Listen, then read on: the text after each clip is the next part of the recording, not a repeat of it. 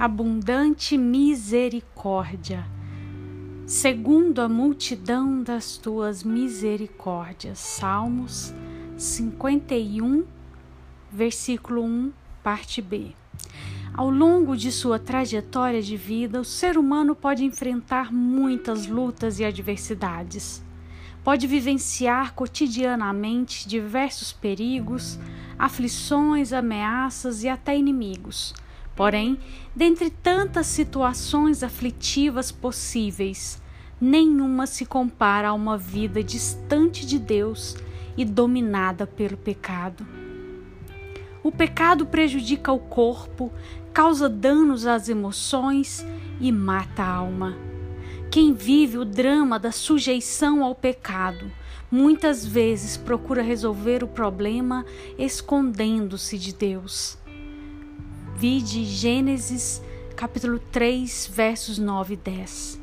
Porém, afastar-se do Senhor só agrava a situação. Afligido pela vergonha e não mais podendo suportar o peso da culpa que o atormentava, o rei Davi, consciente do seu estado lastimável, busca em Deus a restauração de sua vida. Sua súplica não está baseada em seus méritos ou em sua posição social.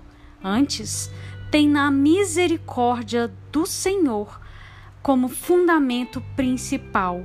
A vitória sobre o pecado só é possível quando o transgressor reconhece a sua culpa e, em arrependimento, se volta única e exclusivamente para Deus, esperando tão somente na graça divina. O Senhor tem o poder de apagar as transgressões, lavar as iniquidades e purificar o mais vil pecador. Não fuja de Deus por causa de seus pecados. Antes, corra para os seus braços e seja acolhido e restaurado, pois ele não despreza um coração contrito. Vide versículo 17, parte B. Oremos.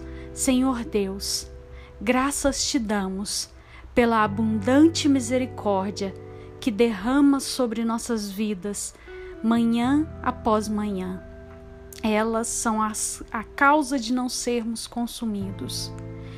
Que sejamos gratos e aprendamos a descansar no Senhor todos os dias das nossas vidas.